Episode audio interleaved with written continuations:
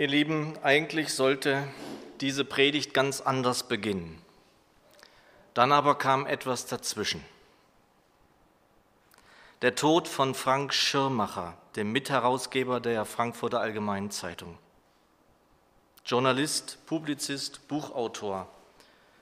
Jemand, der sich eingemischt hat, der vor allem in letzter Zeit sehr viel darüber gesagt und geschrieben hat, wie wir als Bürger mit Hilfe der neuen Medien, vor allem der Smartphones, durchleuchtet werden. Sehr häufig las ich Artikel von ihm, verfolgte seine Äußerungen bei Twitter. Am Donnerstag sah ich nichtsahnend die Nachrichten und mir blieb der Mund offen stehen. Ein äußerst kluger, ein gescheiter Mann, dessen Stimme in diesem Land noch sehr fehlen wird, da bin ich mir sicher. 54 Jahre alt. Hinterlässt er seine Frau und zwei Kinder, starb an einem Herzinfarkt. Und meine Frau merkte in den Tagen danach, wie mich das beschäftigte und sagte irgendwann, dass das doch wohl in meiner Predigt vorkommen würde. So wie ich geschockt, wie sprachlos ich darüber bin, dass dieser Mann so aus dem Leben gerissen wird. Einen Tag zuvor, noch am Mittwoch, las ich einen längeren Artikel von ihm. Am nächsten Tag äußerte sich der Vizekanzler Sigmar Gabriel zum Tod von Frank Schirmacher. Im Morgenmagazin sagte er, man steht fassungslos davor. Es zeigt übrigens nochmal, wie schnell das Leben zu Ende sein kann und wie unwichtig vielleicht auch manche andere Dinge sind.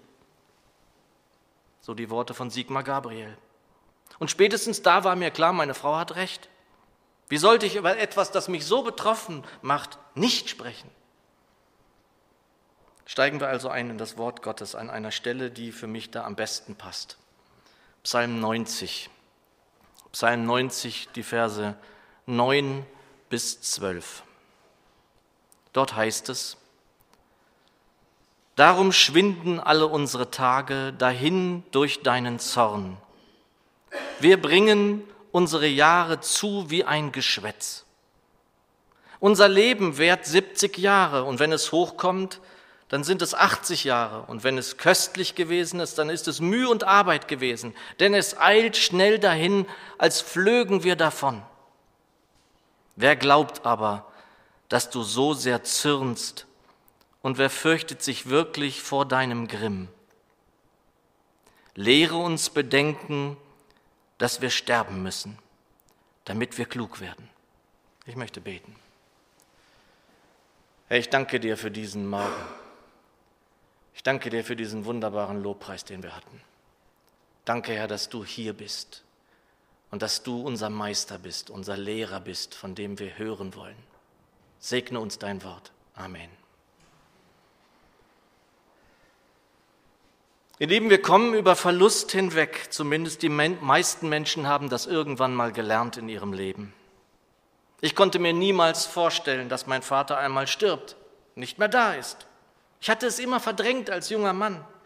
Dennoch war der Moment unvermeidlich und folgte bei mir im Jahre 1998. Über den Verlust von Frank Schirmacher werde ich hinwegkommen. Und das ist ja für mich auch deutlich einfacher als für die Familie, für diese Frau, für diese Kinder, die dieser Mann hinterlässt. Irgendwie, irgendwann kommen wir darüber hinweg.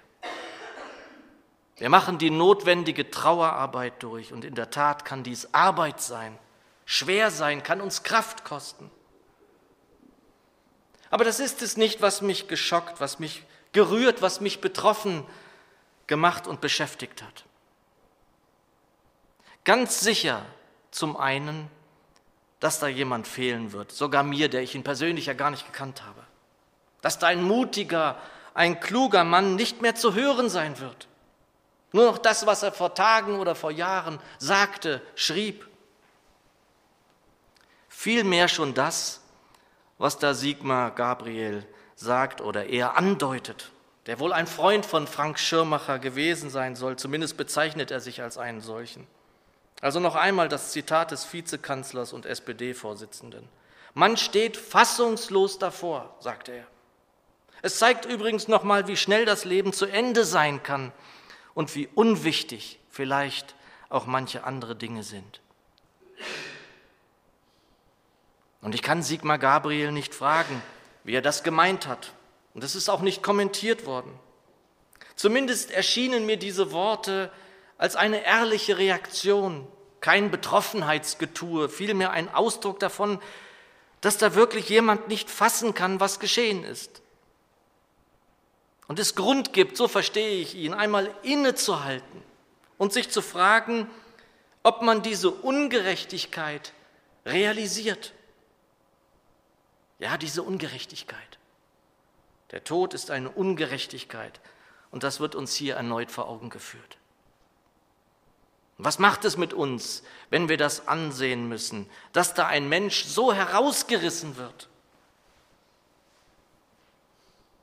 In allem, was ich lesen konnte in diesen Tagen zum Tod dieses Mannes, war nur in einem Nebensatz zu lesen, dass er evangelischer Christ sei. Mehr nicht, mehr weiß ich nicht. Ihr Lieben, der Tod wurde schon vor tausenden von Jahren als Ungerechtigkeit empfunden. Und wenn nun Menschen bedenken, dass sie sterben müssen, was macht es mit ihnen? Ein Beispiel kennen wir aus der Schrift. Jesaja 22, Vers 13. Dort heißt es: Lasst uns essen und trinken, wir sterben doch morgen.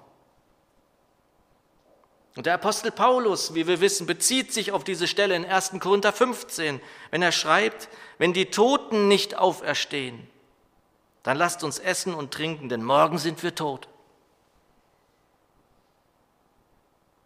Dann lesen oder hören wir immer wieder diese zwei Worte, Carpe diem.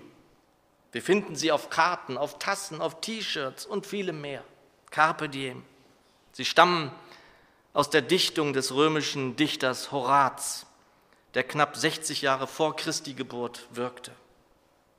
Nutze den Tag oder pflücke den Tag, sollten sie bedeuten.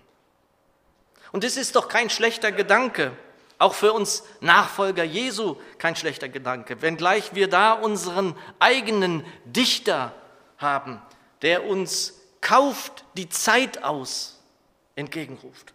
Kauft die Zeit aus. Und hinter diesem Wort des Apostels steht doch etwas ganz anderes. Ja, die Wahrheit ist, dass der Tod eine himmelschreiende Ungerechtigkeit war bis der Gesalbte erschien und ihn überwand. Der Gesalbte war im Hebräischen der Maschiach, im Griechischen der Christus.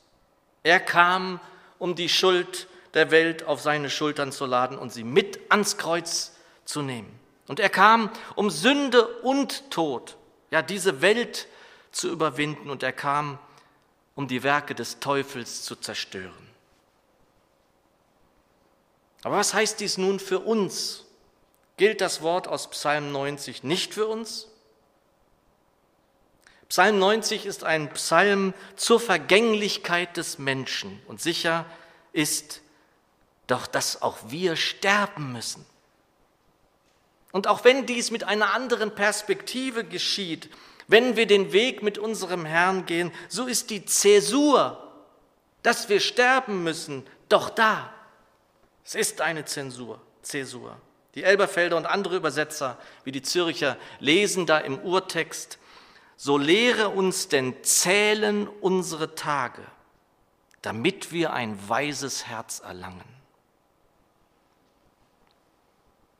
Und auch in diesem Licht sind die Worte des Apostels Paulus zu sehen, dass wir die Zeit auskaufen sollen. Und Psalm 90, aus dem nun diese Worte sind, ist doch Teil eines der wichtigsten Liederbücher für Gläubige gewesen in der ersten Christenheit. Und sie sind auch uns noch so wichtig, die Psalmen. Also gelten diese Worte auch für uns. Wir sollen also bedenken, dass wir sterben müssen. Viel genauer hingegen übersetzt hier die Elberfelder. Wir sollen uns lehren lassen, unsere Tage zu zählen. Was soll das heißen? Können wir etwa nicht zählen? Spurgeon schreibt dazu, wir machen uns eher daran, die Sterne zu zählen, als unsere Tage. Und doch ist das Letztere weitaus nützlicher. Wohl wahr. Und so mag eben die Übersetzung Luthers nicht so genau sein, so bringt sie es für mich doch sofort auf den Punkt. Wir sollen bedenken, dass wir sterben müssen, auf dass wir klug werden.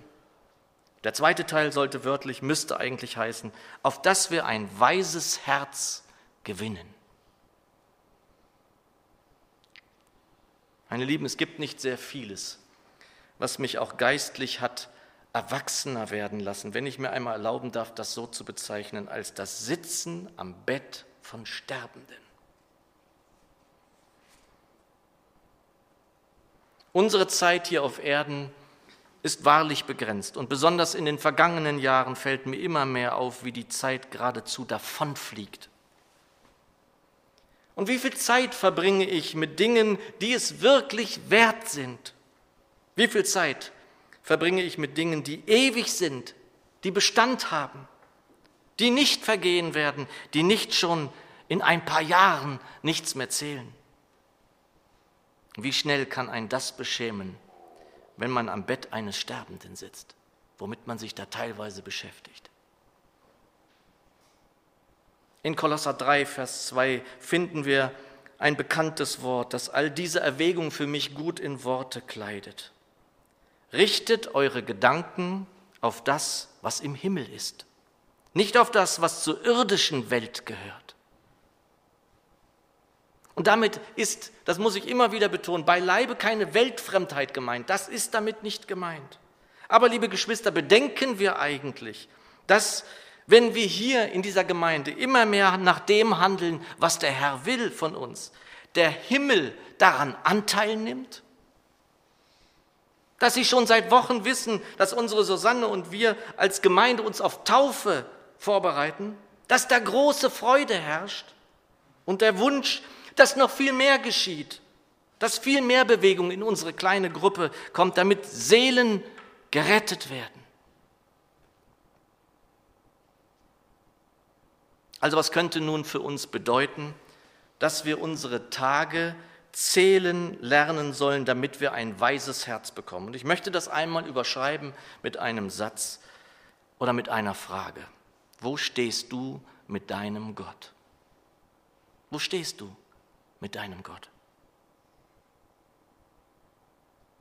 Wir wissen ja, ihr Lieben, dass halbe Sachen eben halbe Sachen sind.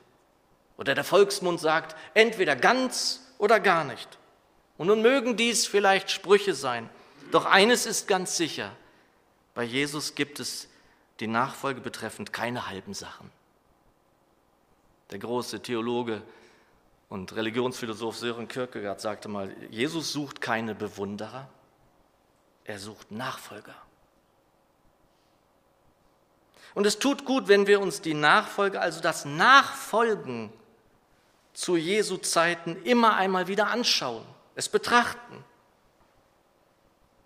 Bei Jesus bedeutet Nachfolge immer, dass wir alles hergeben. Komm und folge mir nach bedeutet eine Aufgabe all dessen, was einmal war, was zuvor war. Verkaufe alles, was du hast und gib den Erlös den Armen und dann komm und folge mir nach sagte er dem jungen Mann, der wissen wollte, was ihm denn noch fehlt in seiner Nachfolge.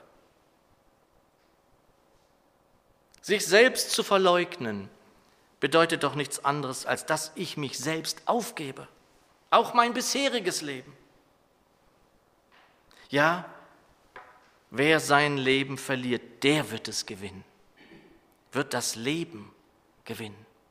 Wer es aber halten will, der wird es verlieren. Wo stehst du mit deinem Gott? Ist das nur eine Frage für Anfänger im Glauben? Oder gilt diese Frage nicht auch immer wieder uns allen? Und gerade in den letzten Monaten stellte ich fest, dass es Dinge in meinem Leben gab, in denen ich Jesus ausgeklammert hatte. Oder vielleicht besser, in denen ich Jesus nicht ganz hineinließ. Er war dort nicht Herr, sondern ich herrschte. Entgleitet uns das nicht auch immer wieder? Dass wir uns eigene Machtbereiche haben, suchen sie aufbauen, zuweilen ganz unmerklich. Manchmal nehmen wir es gar nicht wahr und machen immer weiter, immer weiter darin, Bereiche unseres Lebens auszuklammern vom Herrschaftsbereich, vom Herrschaftsanspruch unseres Herrn. Aber das kann nicht sein. Denn wenn er Herr meines Lebens sein soll, und dafür habe ich mich ja einmal entschieden, dann bedeutet es, er ist Herr. Bin ich ganz klar mit Jesus? Wo stehst du mit deinem Gott? Wird es Zeit, dies einmal zu überprüfen? Und vielleicht denkst du ja, ich sehe das gar nicht. Vielleicht gibt es ja wirklich Bereiche, zu denen er keinen Zugriff hat. Aber was mache ich dann? Ja, was mache ich dann? Christus ist der Weg. Wir haben in allen Dingen zu ihm zu kommen. Er ist Herr und soll es sein. Sprich ihn an, sage, Herr, ist da etwas, was mich von dir trennt? Und ich sehe es nicht mehr. Und es gibt Bereiche, die schon lange vom Herrn getrennt sind, dass wir sie gar nicht mehr wahrnehmen. Auch in Sünden. Da sind Hemmschwellen abgebaut. Wir haben, da wir immer wieder an einer Stelle zurückfielen, sie gar nicht mehr gebracht, ihm gebracht. Da wir ja sowieso immer wieder versagen an dieser Stelle. Und das ist, ihr Lieben, verständlich. Es ist menschlich.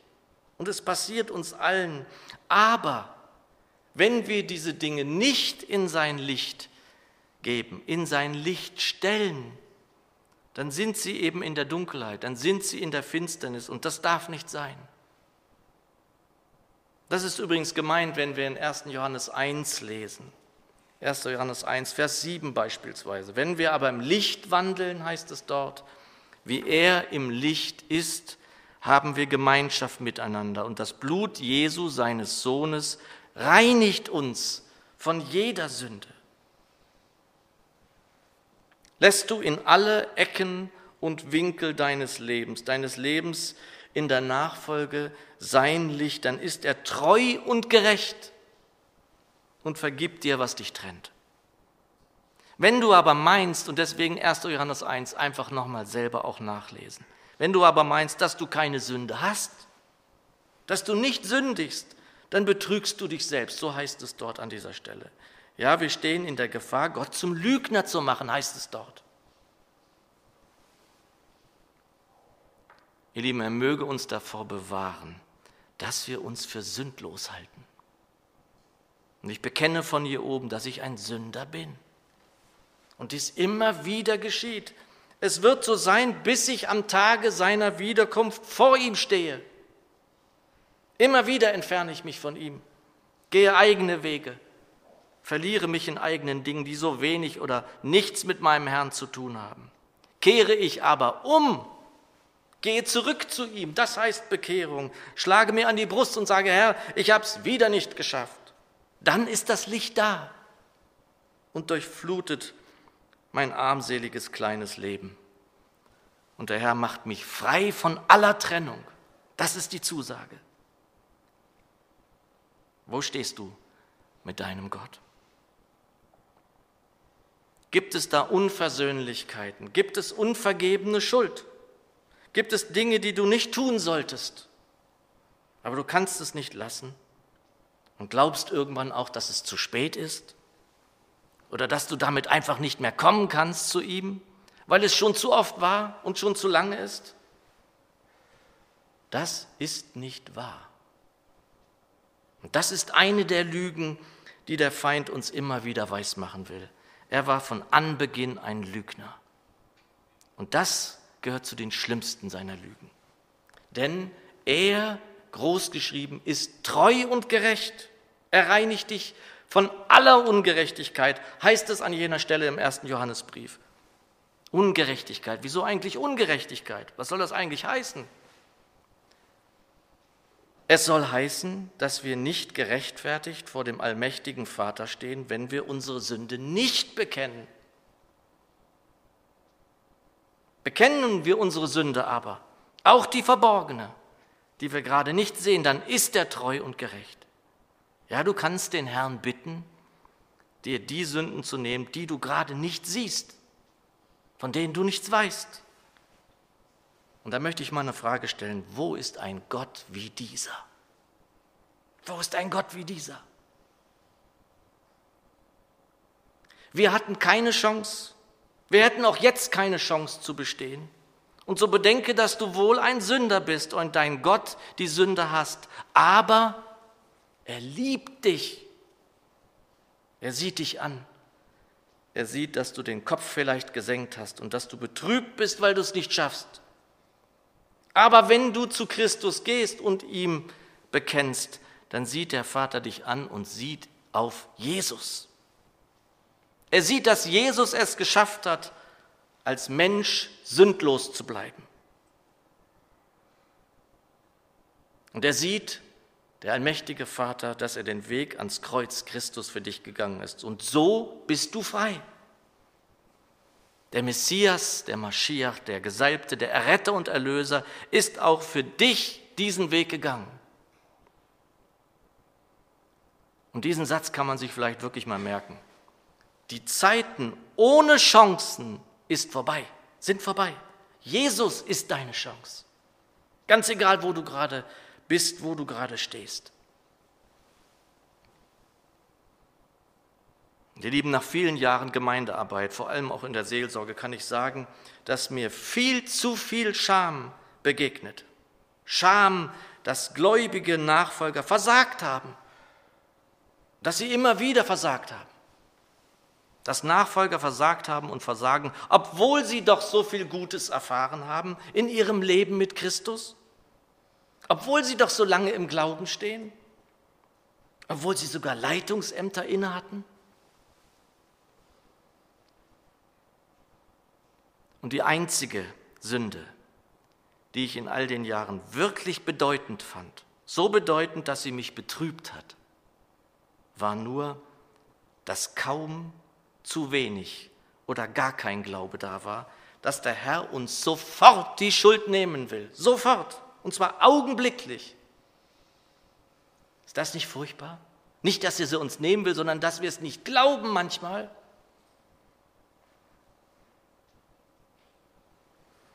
Er, ihr Lieben, er sagt nicht einmal, folge mir nach. Er sagt dies immer wieder, weil er uns kennt, weil er selbst Mensch war, weil er unsere Schwächen kennt, weil er uns liebt.